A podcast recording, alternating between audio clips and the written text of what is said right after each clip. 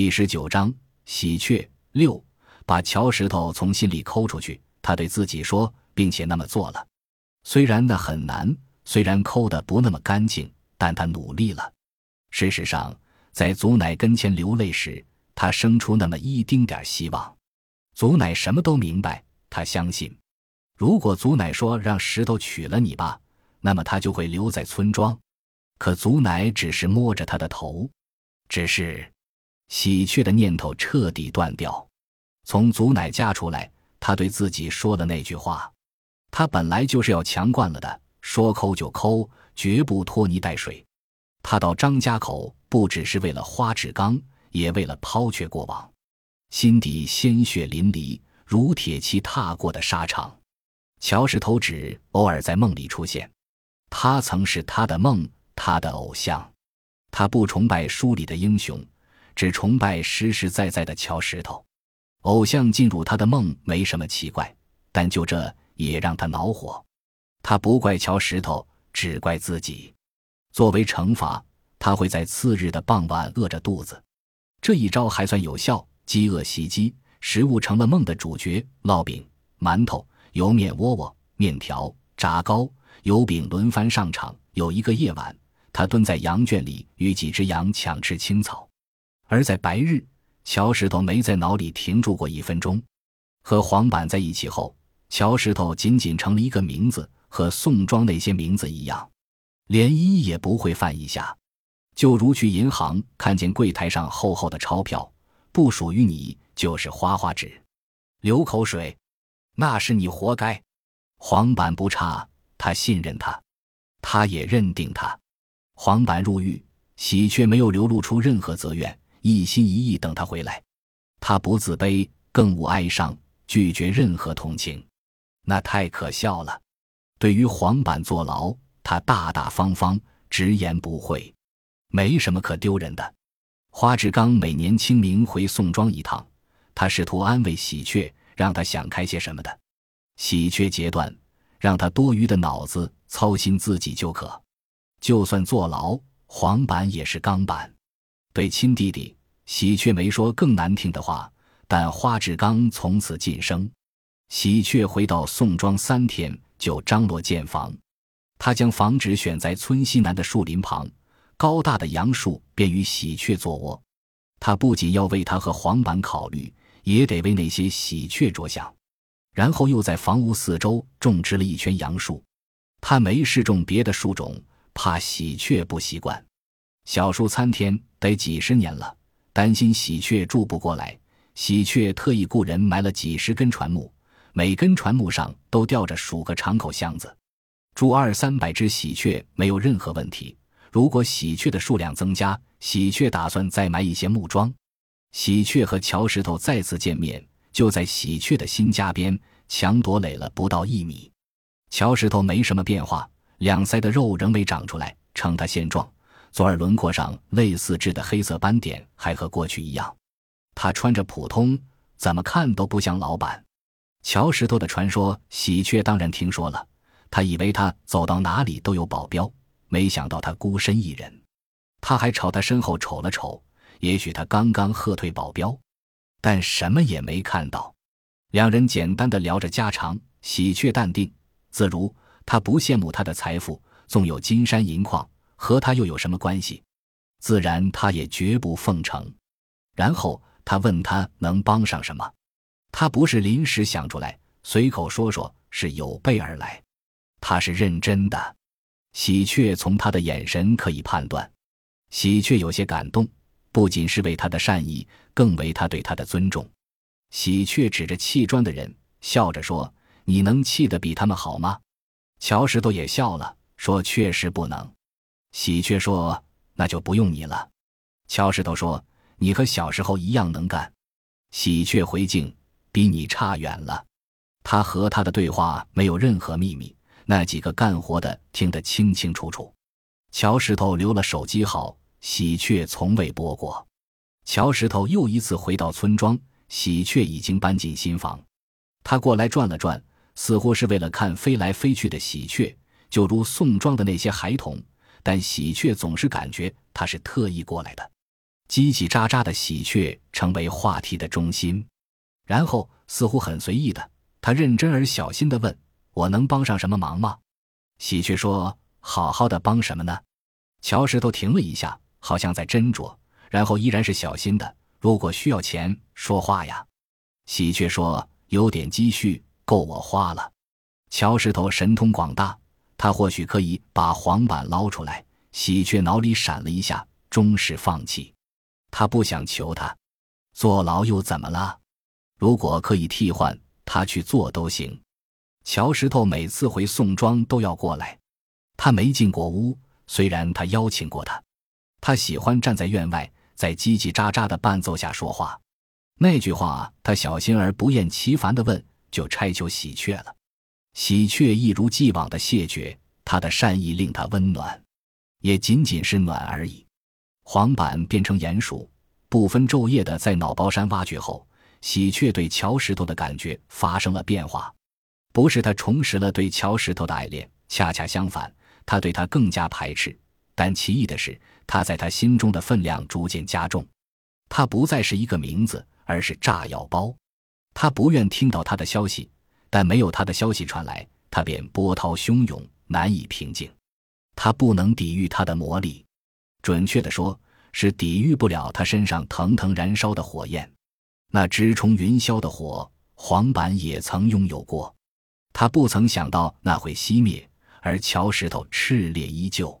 喜鹊不想把黄板和乔石头比较，但那就像拒绝呼吸一样不可能。乔石头不回来还好。他每次现身，喜鹊都想把黄板从洞里揪出来，让两个男人来一场殴斗。摔斧的黄板或许不堪一击，但也说不定，乔石头会激起他的斗志，让他的攻击性重新回归。又一个清早来临，喜鹊在欢快的叽叽喳喳中睁开眼。喜鹊掐算着日子，从听到乔石头回来的消息算起，已经过去三天。除了给黄板送饭。喜鹊哪儿也没去，他在等乔石头过来看他的喜鹊，那已是他和他之间的仪式。但三天了，没见乔石头的影子，喜鹊不知何故。